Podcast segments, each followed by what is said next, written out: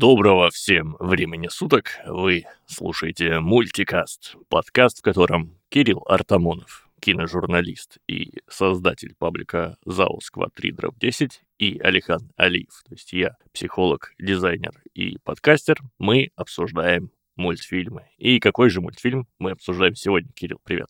Э, привет, Алихан. Сейчас, перед тем, как я э, раскрою тайну и расскажу, какой мультфильм будем обсуждать, ты забыл упомянуть, что ты еще главарь э, дизайнеров. Мне нравится очень этот твой титул. Э, возвращаясь к твоему вопросу о том, какой мультфильм мы будем обсуждать, я не уверен, мультфильм ли это вообще. И все-таки давай ты расскажешь нам, что за мультфильм будем обсуждать, потому что это ты его выбрал, это был твой выбор обсуждать этот анимационный фильм, поэтому давай. Я играю в Уно, кидаю эту карточку со стрелочками, чтобы ты рассказывал, о чем у нас сегодня будет выпуск. Сегодня мы обсуждаем Working Life или Пробуждение жизни. Угу. Это такой мультфильм на подумать, я бы так это назвал. И сразу отмечу, что это мультфильм, который однажды пришелся мне очень к месту. До сих пор я его считаю одним из своих любимых mm фильмов.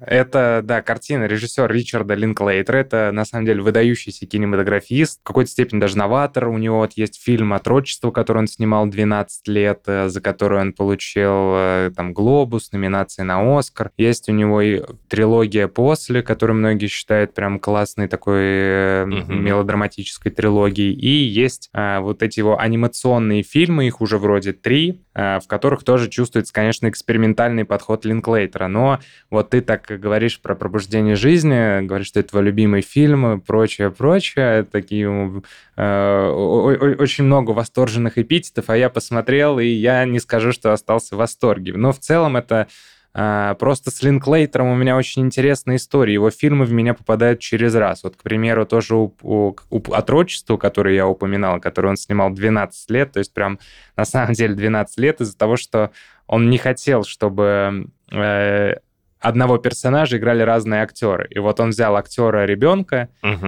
и вот он хотел, чтобы повзрослевшего персонажа сыграл этот же за актер, который вырастет. И там буквально ты прям смотришь, как актеры растут. Если в Гарри Поттере это мы, мы на протяжении там 8-7 фильмов наблюдали, то он это сделал в одном фильме. То есть там э, начали, сни, начали сниматься дети, когда им было лет, наверное, 10-12, закончили, когда им было уже за 20. Вот. И вот, «Отрочество» мне нравится, ну, это, наверное, такой один из его самых популярных фильмов. Потом я обожаю его вообще очень зрительскую комедию «Школу рок», рока» с Джеком Блэком.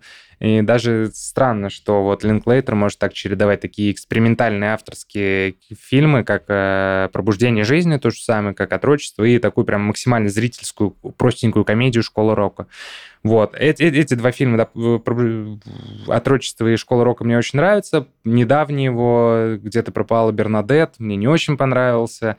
А, последний его фильм тоже как раз-таки анимационный «Аполлон 1, 10 с половиной» я еще не посмотрел.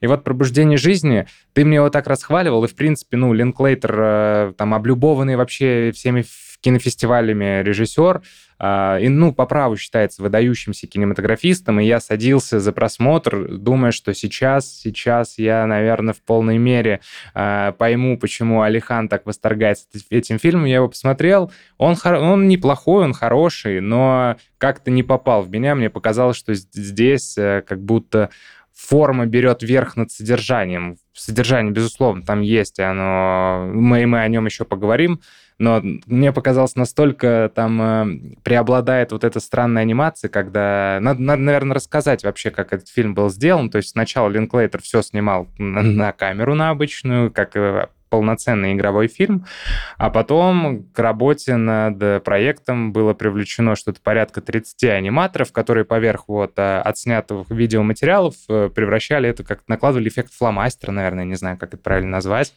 Вот, и там я читал, что порой на одну минуту хронометража уходило до 250 часов работы. То есть это колоссальнейший труд, конечно. Угу. И как сам Линклейтер говорил, что он очень хотел э, сделать фильм э, который в полной мере бы отражал то, что испытывали люди под ЛСД, вот, вот эти их видения, какие-то трип непонятный. И это у него, конечно же, получилось. Визуальная сторона, безусловно, она выдающаяся, она очень странная, там порой ты смотришь и видишь, что прям это фильм, что там движение актеров, еще где-то. Порой ты смотришь и понимаешь, что это прямо анимация. Как-то он очень умело смог э, соединить э, обычный видеоряд э, с э, анимацией. То есть это не кролик Роджер, условно, где в игровом фильме появляется мультяшный персонаж, а это вот прям именно какой-то симбиоз, что-то новое, какой-то какую-то гибридную форму как будто кинематографа Линклейтер вывел и изобрел. И это очень здорово, прекрасно, великолепно, но вот само содержание я посмотрел, не скажу, что остался прям в диком восторге. Поэтому давай, наверное, ты рассказывай, как ты к этому фильму пришел, когда ты его впервые посмотрел, почему он на тебя оказал такое огромнейшее влияние. Но я это уже догадываюсь, вспоминая там, э, у меня, я вспоминаю наши предыдущие беседы, когда ты говорил, что ты в какой-то момент практиковал сон, который можно контролировать, э, все вот эти вот э, сновидческие какие-то... В общем, ладно, рассказывай, начинай, почему этот фильм так тебе нравится, и как ты к нему пришел, когда посмотрел впервые. Угу. Честно говоря, я не могу сказать точно, когда я его посмотрел, угу. но довольно, довольно давно. Я думаю, это был где-то Какого он вообще года? Он 2004-го? 2001-го. 2001 Да. Вот, а я его посмотрел, мне кажется, где-то в 2009 угу. 2008 может. Ну, вот. достаточно давно, да, достаточно давно. И дело действительно в том, я только подчеркну, что Линклейтер не только хотел передать, как люди видят все под ЛСД, но в том числе, как люди э, воспринимают окружающее в осознанных сновидениях. Да, да, да, да, да, да. И, э, возможно, действительно, мы так по-разному к этому относимся, потому что, скажи, Кирилл, ты когда-нибудь пробовал ЛСД? Нет. Это первое. А во-вторых, скажи, пожалуйста, Кирилл, ты когда-нибудь вот э, практиковал осознанные сновидения? Или, может быть, просто в твоей жизни было такое, что ты спишь, и вдруг понял, что ты спишь, и ты что-нибудь там делаешь? Нет, я осознанные сновидения не практиковал. Э, я когда-то подумывал об этом. Ну, как подумал? Вот когда в, какой-то, в каком-то из выпусков ты мне про это рассказывал, я думаю, о, интересно.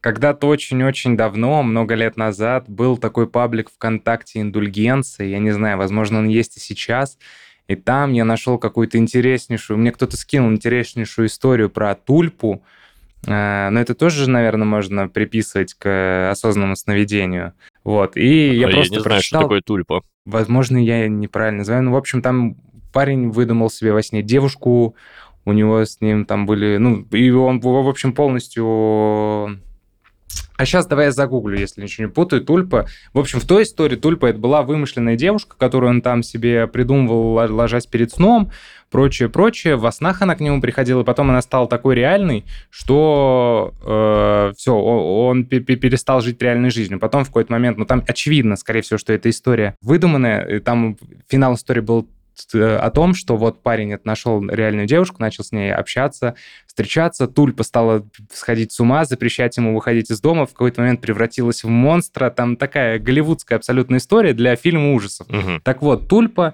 если верить э, Википедии, это термин в мистицизме, обозначающий паранормальное существо или объект, созданный с помощью силы мысли. Mm. Ну вот, собственно, да, то, о чем я и говорил, только э, гораздо более быдланским и безграмотным языком. Вот, и когда я прочитал ту, ту, ту, ту историю, а, я опять же подумал, ну, прикольно, но так, чтобы прям э, практиковать, э, возможно, когда я посмотрел начало Кристофера Нолана в первый раз, я подумал об этом, но тоже просто, знаешь, как хм, прикольно, может быть, когда-нибудь я к этому приду, но так и не пришел. И поэтому я, когда смотрел этот фильм, я думаю, ну, ладно, хорошо.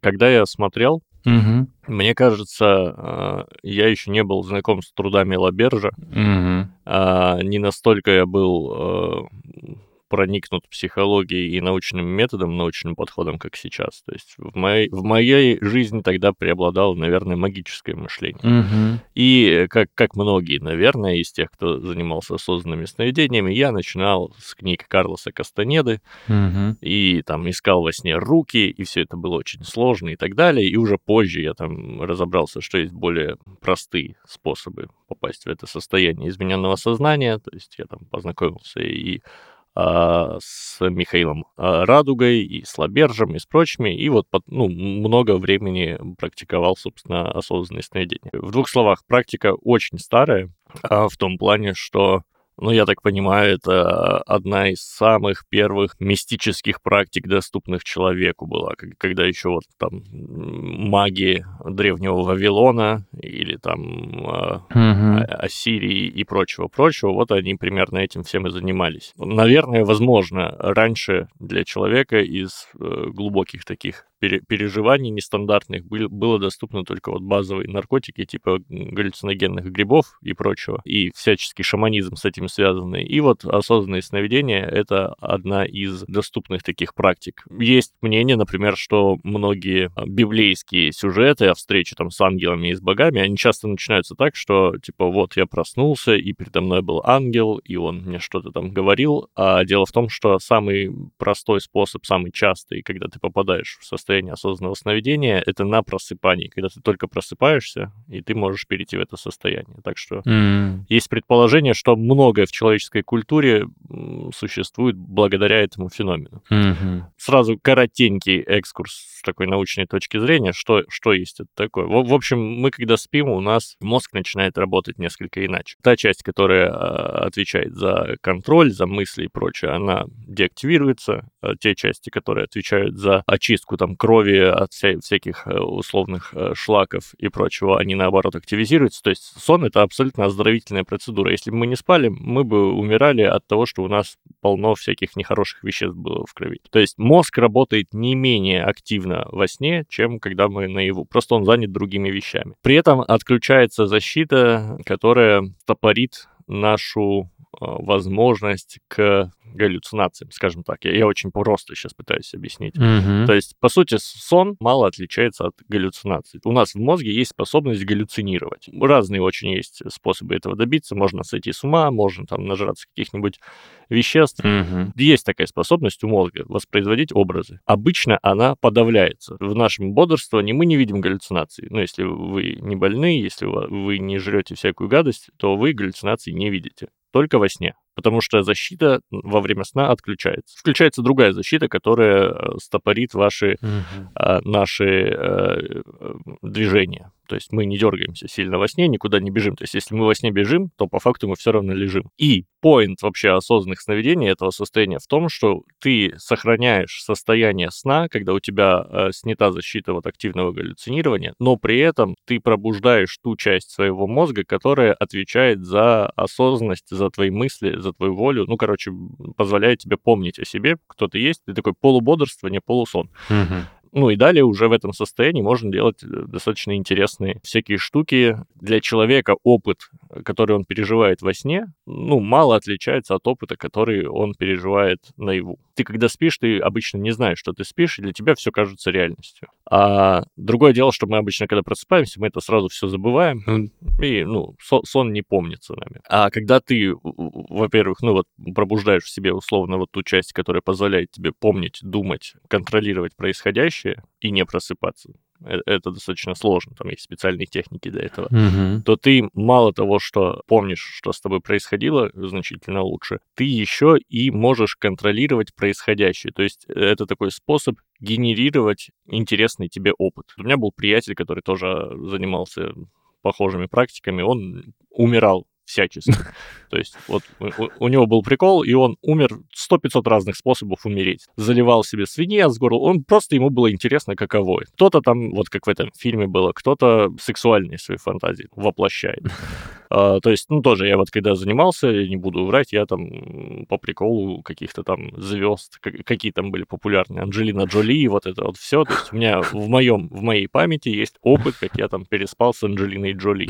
И этот опыт мало отличался по субъективному восприятию от реальности. Это поле для экспериментов, некая песочница. Mm-hmm. Вот. Начинал я как раз этим заниматься, когда для меня это было что-то ого-го, таинственное, что-то мистика, но опять-таки Кастанеда, куда без этого. Вот. А чем дальше, тем более научно я к этому подходил. Возвращаясь к фильму, угу. тот человек, который это снял, тот человек, который это делал, явно на опыте. То есть это ну, очень хорошо все передано. Есть такие мелочи, выключить, включить свет — это одна из базовых техник. Это как, как посмотреть на руки или на часы. То есть вот этот прикол, то, что не генерится текст нормально. Один из самых странных опытов — это вот в осознанном сновидении попробовать читать книгу, потому что у тебя мозг генерирует содержимое этой книги на ходу и ты не можешь действительно рассмотреть буквы нормально, они все время расплываются, но при этом смысл книги ты можешь понять. Или, например, когда помнишь, э, главный герой в самом начале фильма, он наклонился поднять что-то на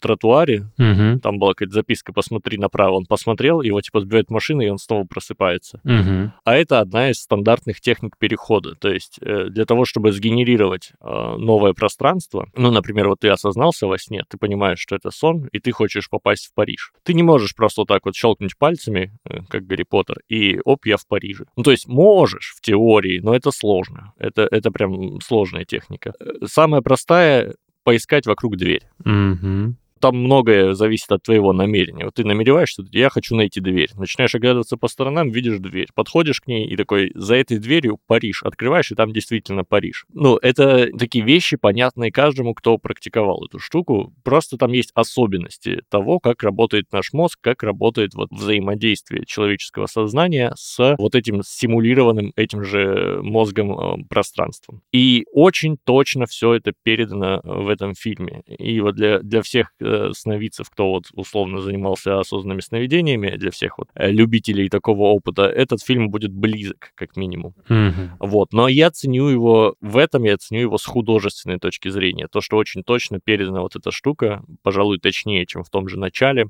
Угу. она передана прям хорошо. Но люблю я этот фильм скорее, знаешь, из-за чего? Из-за чего? Из-за его вот то, что тебе не понравилось, содержание. Угу. А мне очень понравилось содержание. Все эти разговоры, которые разговаривал главный герой, они не хотят сказать тебе что-то прям конкретное, не хотят донести до тебя мысль, что вот это так, и вот, вот, пожалуйста, вот живи теперь с этим, мы тебе э, донесли конкретную понятную мысль. Нет, они, напротив, стимулируют тебя самому разбираться. Они задают вопросы, но не дают ответы. И ты как будто, просматривая этот фильм, ты более вовлечен в процесс осознавания происходящего вокруг, в процесс думания, то есть в процесс осмысления своей жизни и вообще происходящего вокруг, реальности человеческой. И вот за это я этот фильм очень ценю. Понятно. Ну, э, я вот его смотрел. э, Разговор, безусловно, там очень классные диалоги есть какие-то. И в целом, что, как ты сказал, они не, не пытаются эти диалоги выставить как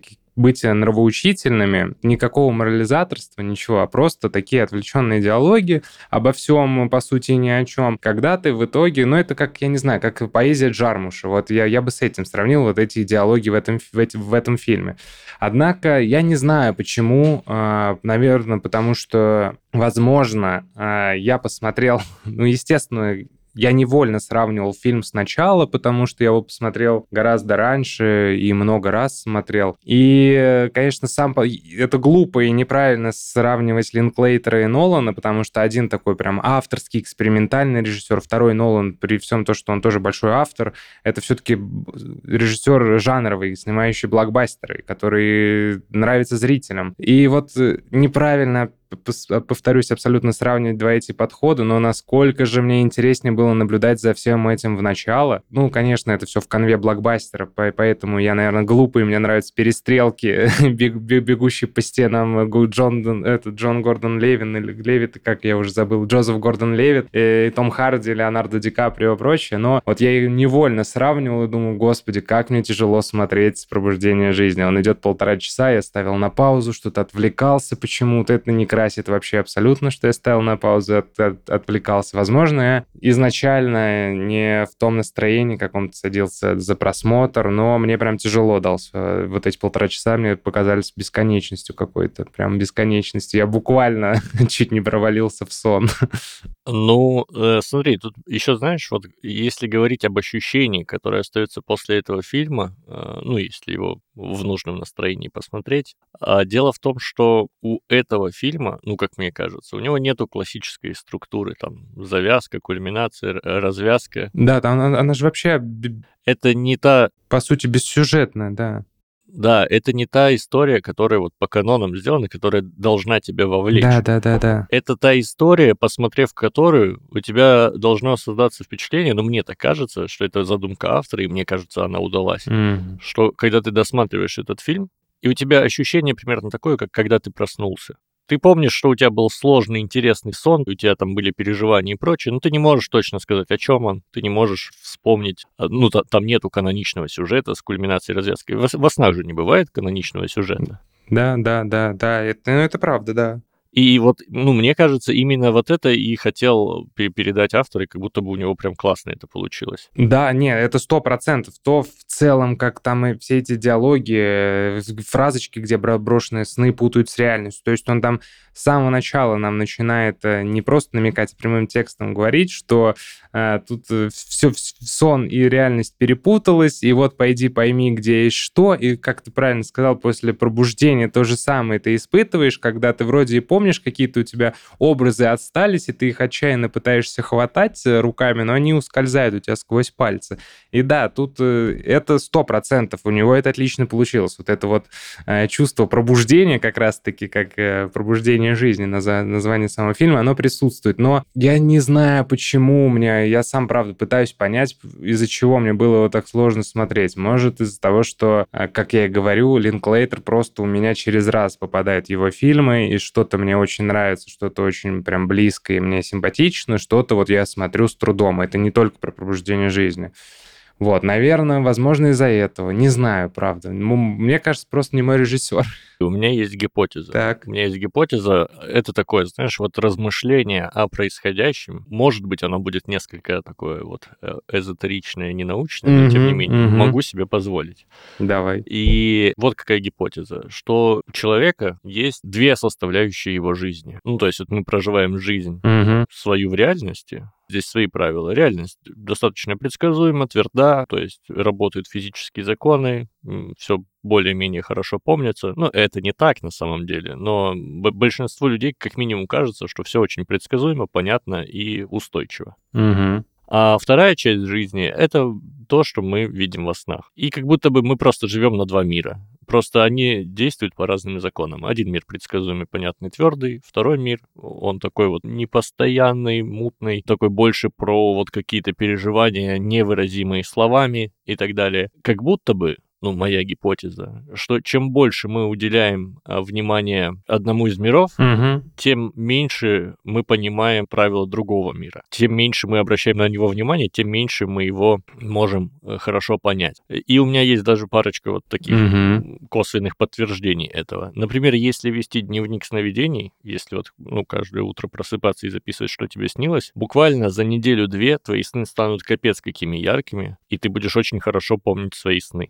Мгм. потому что твое внимание туда направлено, и ты очень, ну, у тебя станут более активные сны, и все там будет очень ярко. Это первый момент. Второй момент, что вот люди, которые э, погрязли в магическом мышлении, в каких-то таких вот практиках, что-то такое духовное у них, вот они этому много придают внимания, такие люди, как правило, у них низкий уровень критического мышления. Они начинают меньше понимать в том, как работает реальный мир настоящий. И наоборот, те люди, которые насквозь э, рационалисты и живут именно миром реальным, Мгм. то есть там, не знаю, какие-нибудь бизнесмены, ученые и так далее, им все меньше понятны вообще сны, все меньше понятна вся, всякая духовность и прочая э- эзотеричность. Мгм. И мне кажется, что, возможно, тебе не очень понравился этот фильм, потому что ты человек мира настоящего, то есть мира э, вот, вот этой реальности, ты на нее обращаешь больше внимания. Тебе важны реальные люди, там э, реальные э, какие-то вещи, которые ты делаешь вот там в, в паблике свои что-то пу- публикуешь.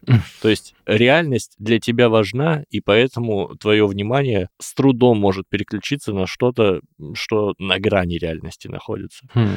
А вот. Мне, например, тоже. Я, я сейчас больше смотрю на этот фильм, он у меня не вызывает тех эмоций, которые вызывал когда-то тогда. То есть, когда я этим прям жил. Мгм. А, Он у меня, ну, я могу это почувствовать, я все это помню, и я стараюсь все, все еще время от времени, я все-таки практикую осознанное сновидение. Мгм. Правда, не часто. Последний раз, там, не знаю, месяц назад вот я что-то вспомнил и ради интереса вот проводил сеанс, так скажем. И тем не менее, да, сейчас я смотрю на это больше со стороны, как наблюдатель, я смотрю на это как на произведение искусства в реальном мире от реального человека, который, тем не менее, попробовал приоткрыть вот это окошко для того, чтобы люди могли заглянуть на ту сторону, даже те, кто ну, не занимается, не погружен в это так сильно, так глубоко. Ну да, да, он же прям выступил настоящим проводником между вот реальным миром и вот как, как духовным или как сновидческим миром. Это сто процентов. По поводу вот теории вообще, конечно, интересно, с учетом того, что э, я абсолютно не помню свои сны, просыпаясь, и мне кажется, что мне не снилось как будто ничего, и я вообще ничего не помню после пробуждения. Там единственное, когда мне в памяти остаются какие-то обрывки от снов, это когда они настолько яркие, там, или когда там что-то ужасное происходит, там смерть кого-то из близких, к примеру, или еще что-то, тогда я встаю, и то я помню какие-то отрывки, образы, прям не полностью сон. И порой мне вот кажется, что там, я не знаю, мне кажется, последний год я вообще не помню ничего, что мне снилось, если не больше. Как как-то вполне может быть. Да, и я не говорю, что он мне не понравился, я не говорю, что фильм плохой, ни в коем случае. Все-таки просто, да, мне, наверное, показалось немножко, даже не знаю, как это правильно сказать, но вот эти философские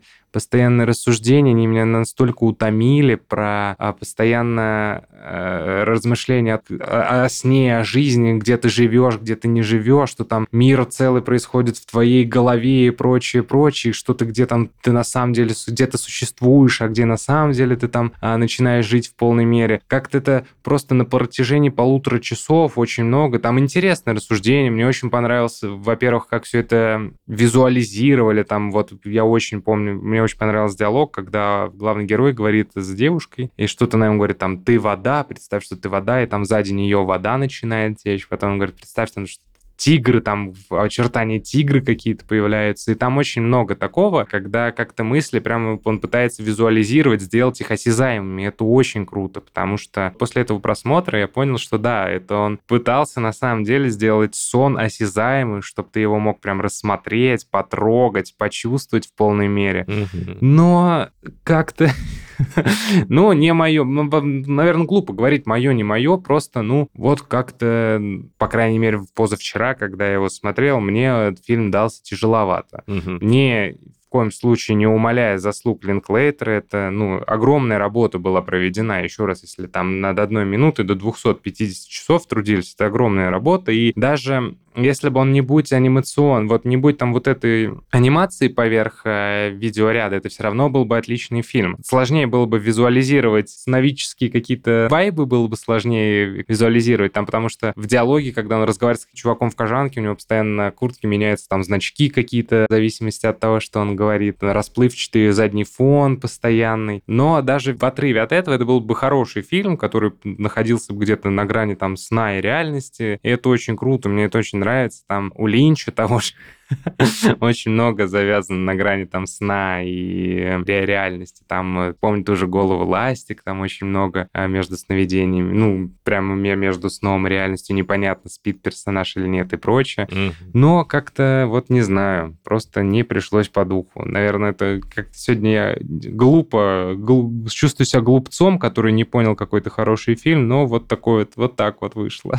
А, смотри, хочу вот сразу две такие ремарки вставить. Э, во-первых, по, по поводу того, угу. как визуально показаны угу, э, угу. какие-то штуки, когда там все расплывается или что-то еще, это очень здорово описывает такой аспект вот этой практики, угу который заключается в том, что осознанный сон, он, ну, кстати, сразу еще отвлекусь. Ребят, вот кто слушает, если вы когда-то слышали вот про осознанные сновидения и отдельно слышали про выходы из тела или там фазовые состояния, это все одно и то же. То есть пресловутый выход из тела — это просто такой спецэффект для перехода в состояние осознанного сновидения. То есть технически разница лишь в том, что при осознанном сновидении ты вот просто спишь и не просыпаясь осознался, а при выходе из тела ты погружаешь свое тело в состояние состоянии, которое вот около сна. Обычно это достигается на пробуждении. Вот когда ты только проснулся, вот в момент, когда ты только проснулся, ты пытаешься выйти из тела, у тебя получается, ну, там есть специальные техники для этого, и ты попадаешь просто в сон, но вот переходный такой вот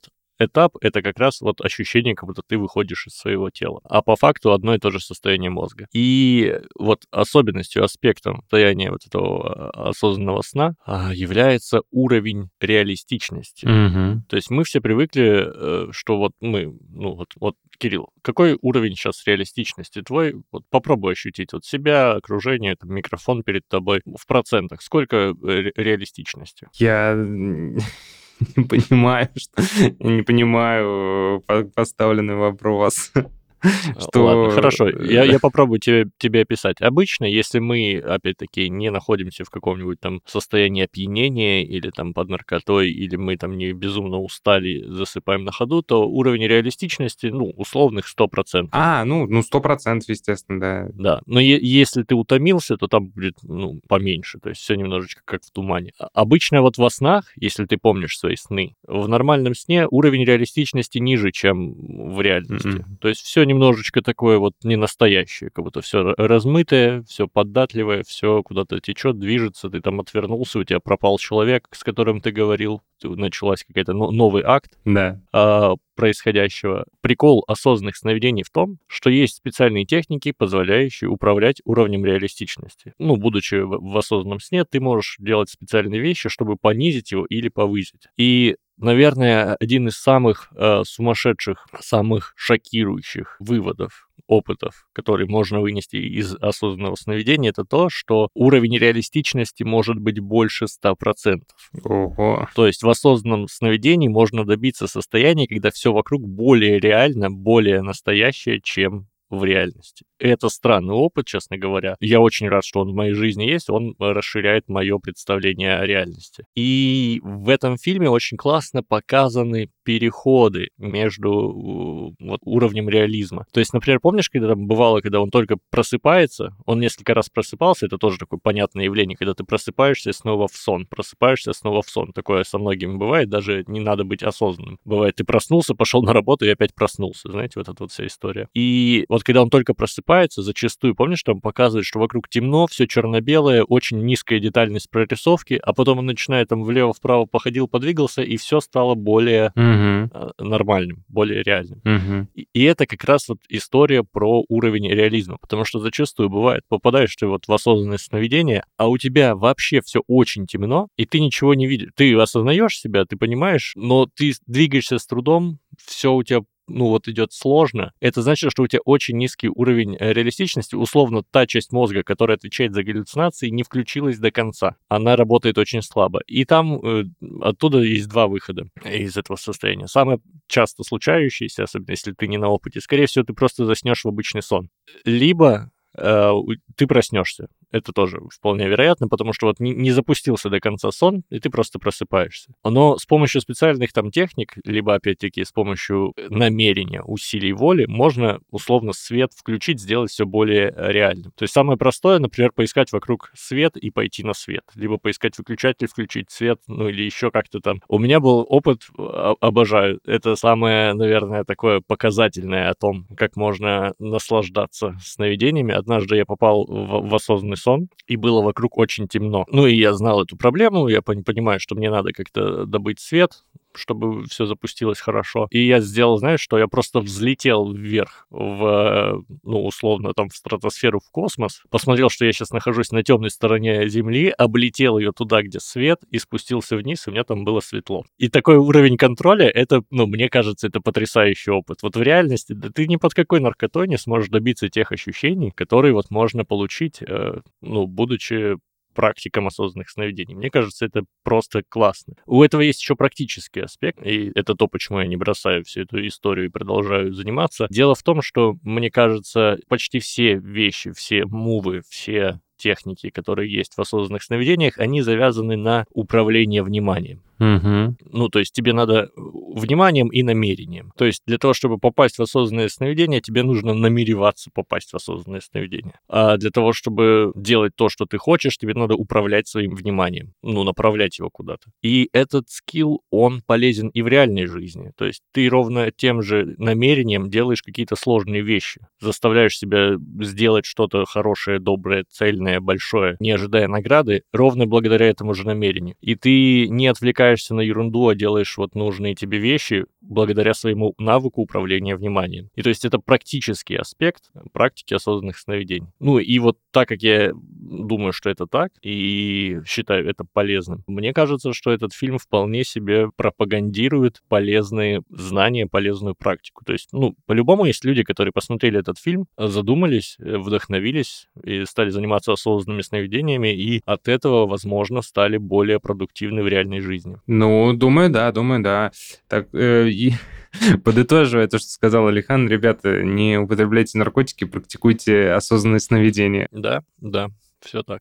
Э, я, кстати, вот когда ты говорил про галлюцинации, про то, что ты находишься перед препаратами, я вспомнил два случая недавно из... Ну, как недавно, два года назад из своей жизни, когда из-за медикаментов ко мне приходили галлюцинации. Первый случай — это вот, я заболел ковидом, понял, что у меня ковид, ПЦР-тест э, был э, положительный результат, и я неделю сидел дома, лечился, никуда не выходил. Спустя только неделю ко мне пришел врач. Он, я говорю, а почему вы так давно, так, так задержались? Я еще неделю назад узнал, что у меня ковид-антикиоид действительно. В общем, говорит, ладно, как себя чувствуешь? Я говорю, ну, уже заметно лучше. Он мне выписывает какие-то таблетки. Он говорит, смотри, если ты себя чувствуешь лучше, наверное, эти таблетки тебе лучше не пить. Он говорит, я не могу, я их должен тебе выписать, должен отдать. Он говорит, я, он говорит, я тебя предупреждаю, что довольно они жесткие, там еще их нужно пить, по-моему, первый день с утра штук 6, 8, что-то такое, прям какое-то огромное количество. И он там говорил про огромное количество побочек ужасных. Я думаю, да-да-да, ладно. Я их убрал, не трогал вообще никак. И потом идет время, ко мне через день приходит брать ПЦР-тест, а он все положительный, положительный, положительный, положительный. Я не могу никуда выйти, я уже чувствую себя замечательно, все, и у меня ни температуры, ни кашля, ничего. То есть я чувствую себя абсолютно здоровым, но каждый ПЦР-тест у меня все показывает, что ковид еще есть, есть. Я думаю, блин, что же делать? Я так уже устал сидеть дома, а, это было лето еще, я хотел выйти выйти погулять, там, ну, на работу надо было идти. И я думаю, ладно, хер с ним, выпью я эти таблетки. И я беру, э, там, с утра нужно было, я вот не помню, то ли 6, то ли 8. Выпиваете 6 или 8 таблеток, и мне так херово становится, меня начинает трясти, э, у меня какие-то галлюцинации страннейшие приходят.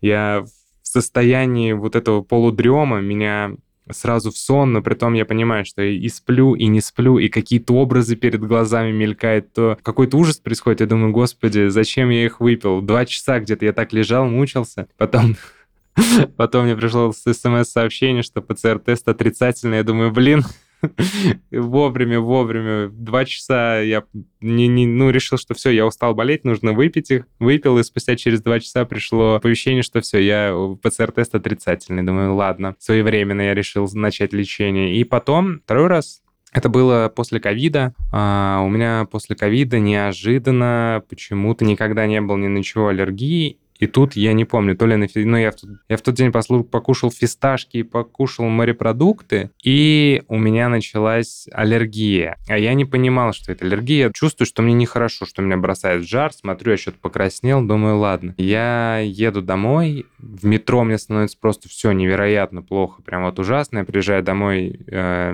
измеряю температуру, у меня там 38 с чем-то, мне тяжело дышать, я полностью опух, весь красный. Думаю, ладно, я вызываю скорую, приезжает скорая, ставит мне какие-то уколы, что-то там таблетки, и говорят, если через 5 часов там легче не станет, звони еще раз. Проходит 5 часов, мне вообще не легче, температура у меня еще выше, 39 с чем-то, я пол, я уже весь опухший, весь красный. Вызываю еще раз скорую, приезжает скорая, еще раз ставит мне уколы, и они уходят, и вот они выходят из комнаты, я лежу в диване, и передо мной дверь, и дверь прям начинает плыть, как, знаешь, в каких-то фильмах показывают, когда комната начинает прям кружиться полностью, mm-hmm. и я понимаю, что все, дверь плывет, комната вся плывет, все, я в каком-то калейдоскопе, круговороте, я проваливаюсь в сон. Прям вот я чувствую, как я падаю в это. Никогда диван не был таким мягким, как в тот момент. Он как пуховое одеяло было. Я просто проваливаюсь в диван. Вот, и это два таких самых ярких воспоминания в моей жизни, которые как-то связаны вот с галлюцинациями какими-то, но и то, и то было связано с э, ковидом. Так что не самые приятные воспоминания на самом деле. А ты когда-нибудь терял сознание?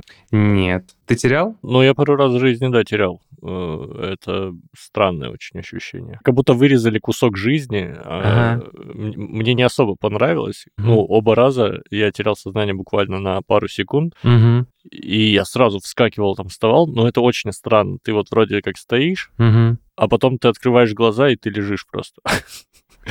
и ты не помнишь, сколько времени прошло, что вообще случилось, типа вообще ни хера непонятно. 嗯。А еще я вспомнил историю, когда-то у, ну, у меня был школьный друг, ну, он и сейчас есть, кстати, uh-huh, uh-huh. живет в Москве. Он как-то потерял сознание у меня дома на дне рождения у меня. Может, душно было или что-то такое. В общем, он потерял сознание и упал на мою гитару. О, так. А я думал, что он прикалывается. А он такой шутник, типа... Э, я, думал, нифига он прикалывается и, зараза, падает на мою гитару. Я, ну, гитару из-под него вырываю, начинаю, типа, ты что там охуел? Короче, на него кричать. А он тоже, он буквально на 200 секунду потерял сознание, mm-hmm. и вот такой ахуй был э, в глазах, он такой, типа, смотрит, ничего не понимает, и он мне потом говорит, типа, вот я просто стою, стою, и внезапно открываю глаза, ты на меня орешь, что за гитарой руках, и говорит, первая мысль, ты мне зачем ты гитары ушатал, что ли, или что-то такое. В общем, на тот момент я не терял никогда сознание, но по- потом, когда я сам это испытал, я Но прям- потерял самообладание в тот момент. да, но, но позже я прям понял, прочувствовал его эмоции в тот момент. Не знаю, мне не понравилось терять сознание. Ну да, мне кажется, приятного мало, конечно. А так, да, я ни сознание не терял, осознанные сновидения не практикую, в целом сны свои плохо помню, и ни- ничего запрещенного не употреблял, что могло бы мне там э, какие-то бэт-трипы в голове спроецировать. Поэтому я смотрел этот фильм, думал, ну, понятно, прикольно. Но, конечно, фильм-то у него довольно высокие оценки. Он не только тебе нравится, он многим нравится. Он же был в основной программе Венецианского кинофестиваля, там две награды. И, конечно, награда никогда не служит, не служит показателем чего-то, но все-таки довольно высокий резонанс э, фильм вызвал. У меня такой вопрос. Этот, представим, что мы обсуждаем драйв. Как думаешь, в конце умер главный герой или нет? Нет, нет, э, Гослинг жив. Ну, тут тоже... Не-не, а Я- в- я в понял, этом, понял. В этом- пробуждении жизни. Ой, мне кажется, что нет. Хотелось бы так верить, что... Хотя, ну, сложно, опять сложно. Там я... э, Там, помнишь, там же поднималась Да, эта тема. Он да. же, собственно, он весь фильм, он ходит, он постоянно Да. просыпается в следующую фазу сна, и он Да, не да, может да, да, понять, по- как, как из этого выбраться. И одна из версий, которую ему вот встречный человек рассказывает, это то, что он переживает посмертное, Да, да, да, да, посмертное да. переживание. Из-за того, что он умер, он поэтому он теперь обречен все время видеть сон. Да, возможно. Ну, не все время, но типа это длительное. Там же еще и закольцовывается история. Там в начале мальчишка летел вверх, держась за ручку машины, и в финале он точно Да. так же держится, летит вверх, держась за ручку машины. Не знаю, правда, тут, возможно, и умер, но мне хотелось бы верить, что он все-таки смог вырваться из этого беспрерывного, бесконечного сновидения э, и вернуться в реальный мир. Намек на это, не знаю, вот он полетел к небесам. Что это небеса? Тут в- в- к чему метафора? К тому, что он в рай попал или к тому, что э, в реальную жизнь спустился? А как тебе э, любовная линия в, в этом фильме? Мне очень нравится. Это одна из самых нежных, ненавязчивых и классных любовных линий, которые я вообще видел, мне кажется. Так, а что там за любовная линия? Я, возможно, настолько невнимательно смотрел.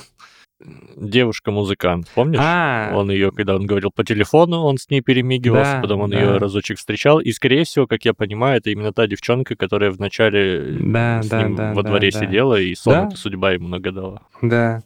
Кстати, про любовную линию в этом фильме же появляются персонажи из другого фильма Линклейтера после. Блондинка, девушка и парень. Они там еще лежат в кровати, размышляют. Э, э, Это просто оф топ никому не нужный, зачем ты решил упомянуть. Ну, кстати, вот эта сцена, вот ты уже проводил некую параллель с Джармушем, и мне вот эта Да. сцена очень нравится тем, насколько она передает... Ну, это же реально э, вот ну, классический разговор, когда вы лежите с девушкой в постели и разговариваете о каких-то важных вещах, о которых ты, ну, не можешь поговорить с кем-то другим. То, есть- то есть э, это уровень отношений, когда ты уже начинаешь об человека думать. То есть ты свои какие-то глубокие внутренние переживания проговариваешь вслух, и он тоже делится с тобой, и вы можете обсудить что-то действительно странное, что-то необычное, что-то глубокое. И вот здесь как будто вот эта вот сцена вырвана. То есть такие же сцены, они происходят, я уверен, со всеми. Другое дело, что их, ну, это как разговоры на кухне вот эти вот по, по утрам, когда ты бухаешь с каким-то чуваком, и вы до утра сидите на кухне, о чем-то общаетесь. Как правило, у таких разговоров никогда нет свидетелей. А здесь, ну, режиссер показал разговор, он как бы позволил заглянуть в очень приватную беседу. Да, да, это сто процентов. Ну, и этим он мне тоже напомнил Джармуша, то есть... Ну, и вообще там зачастую есть такая созерцательная составляющая, то есть там... По- По-моему, весь фильм созерцательный. Да, значительная часть сцен того фильма — это сцены, когда просто этот чувак куда-то идет. Да, вот, да, вот он да, идет. да. Или тебе просто показывают, я не знаю, квартал. Или, или едет в машине лодки. Да, да, или еще что. Ну, то, то есть просто вот, типа, происходит, что-то происходит. Хочу отметить, очень крутая музыка. Я, э, к сожалению, я искал этого э, композитора. Он, кроме как для пробуждения жизни, никуда больше музыку не писал. И вообще его ты не, не найдешь. М-м. Но очень классная музыка, вот эти струнные, и то, что как она тоже диегетически помещена в фильм. То есть, и опять-таки, у меня же один из любимых моих э, композиторов это Астер Пиаццола, и, Мгм. ну, он, который на аккордеоне, который Мгм. танго принес, а- аккордеон в современную музыку, можно сказать, популяризировал. И то, что здесь очень много аккордеона в, в этом фильме, мне прям очень импонирует. Это круто. Да, там же чуть ли не в открывающей сцене начинается это, муж- мужчина играть на аккордеоне. Мгм. Ой, слушай, я не знаю, как-то у меня про этот фильм особо не, не набирается, что добавить, что рассказать, что там какие-то кинематографические отсылки я видел, там вон эм, обезьяна в моменте, когда там что-то на телевизоре показывает, там сцены из фильма «Сны» Кира Курасавы. И ос- остальное, не знаю, как-то...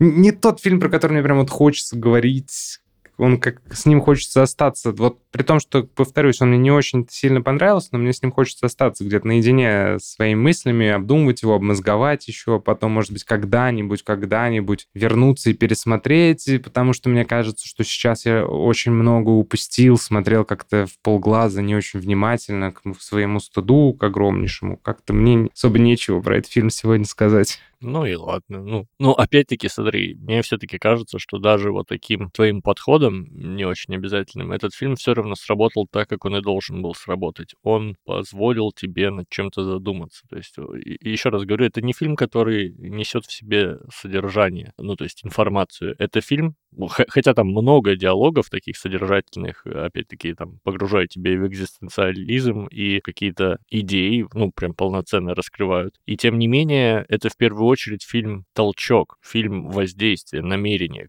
некое заложенное режиссером. То есть, как мне кажется, его основная э, ценность не в том, чтобы донести информацию, а в том, чтобы подтолкнуть к действию какому-то, чтобы задать тебе настроение, которое позволит э, глубже воспринимать мир, то есть взглянуть под другим углом и, может быть, что-то начать менять в своей жизни. Может быть, может быть. Но и что-то, не знаю, особо ничего не, не изменилось в моей жизни после просмотра этого фильма. Так что спусковым круч- крючком для меня, чтобы каким-то э, побуждением к действию, пока, по крайней мере, пока он не послужил. Может, я неправильно выразился, потому что вот в, в моем представлении пример самый яркий побуждающего к чего-то фильма это Мгм. зеленая миля. Я когда посмотрел первый раз зеленую милю, Мгм. я просто офигел от безудержного желания творить добро. То есть я на титрах, я Мгм. вот прям у меня руки чесались, я понимал, что надо делать добро, надо нести в мир добро. И я был удивлен. До, до сих пор нет никакого другого фильма, который бы так активно меня к чему-то побуждал. А здесь, ну, как будто бы неправильно я подобрал, более изящный такой подход. То есть э,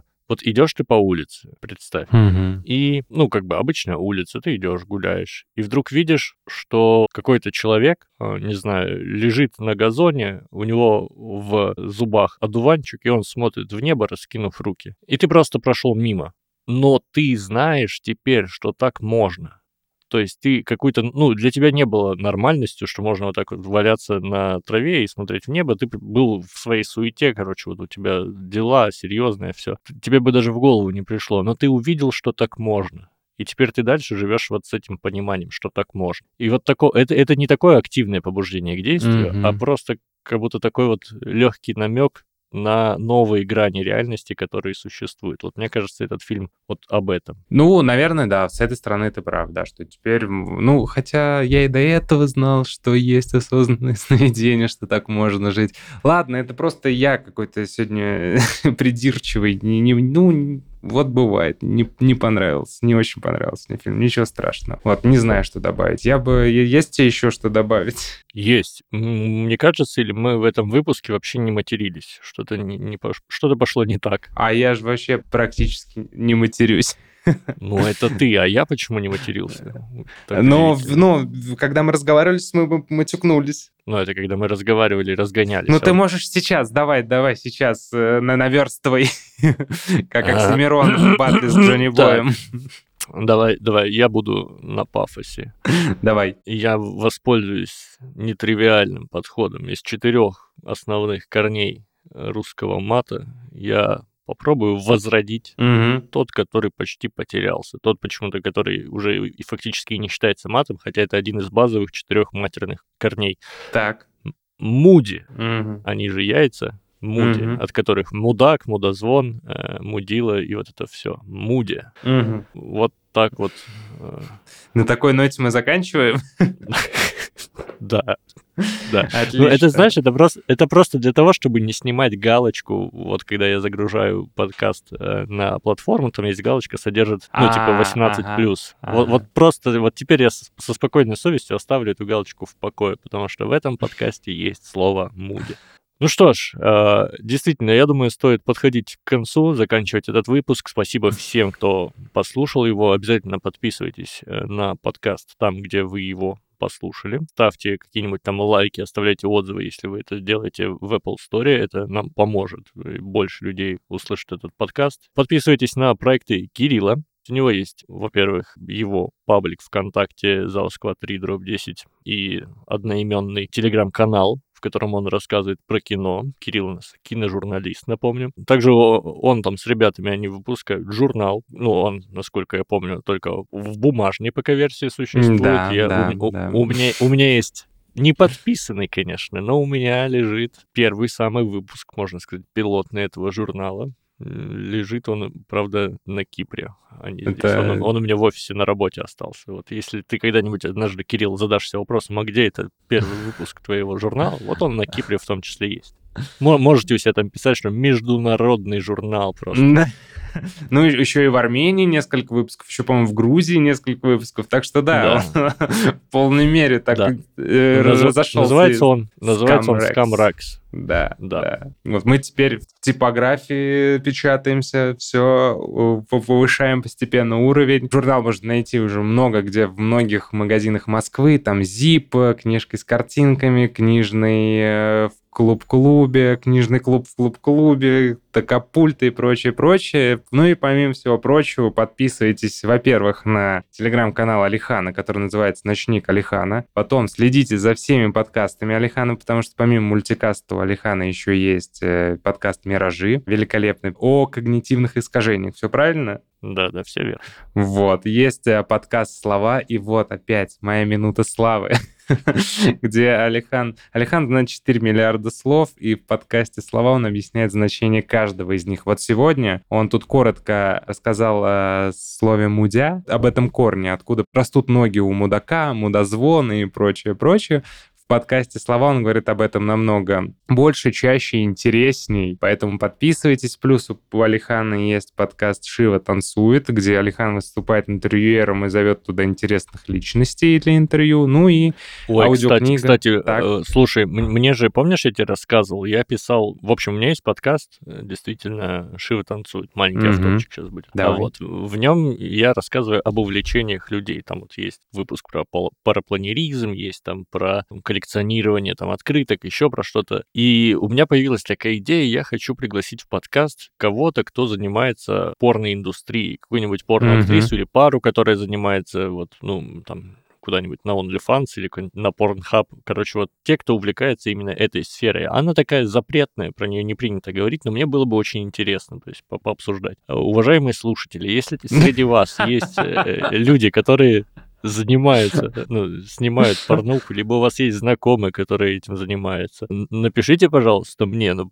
я просто, я не так много знаю порно-актрис, вот я одной контакты нашел, почту причем, написал туда, но молча- молчание. Понятно, что, скорее всего, тут просто надо больше приложить усилий и погуглить там популярных порно-актрис русскоязычных и всем написать, типа, кто-то согласится. Но если есть кто-то, кто слушает и готов Вот. Мгм, да, если что, вы знаете, куда писать. Ну и опять же, у Алихана аудиокнига «Гарри Поттер. Методы рационального мышления». Вы можете найти ее на всех площадках и точно так же слушать. «Гарри Поттер. Говорящий голосом Алихана» — это, конечно, э, лучшее, что случалось с франшизой за все ее существование.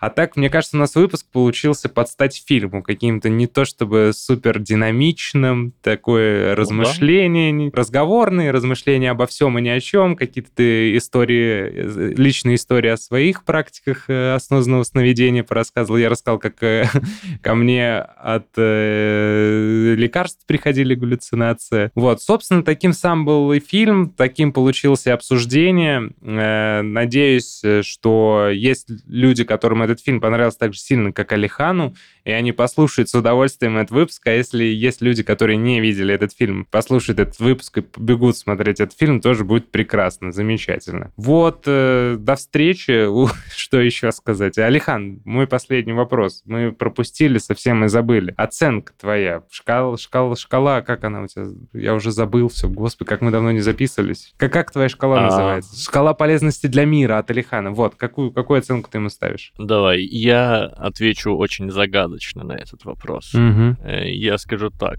Я считаю, ну, те, те, кто поймут, те поймут эту Мгм. оценку. Я считаю, что появление это- этого фильма в этом мире следствие намерения древних тальтеков, и поэтому они за пределами моей шкалы полезности для мира, потому что это не связано с миром напрямую, это связано с личным намерением древних магов. А если кто-то понял, о чем Алихан, напишите, пожалуйста, в комментариях.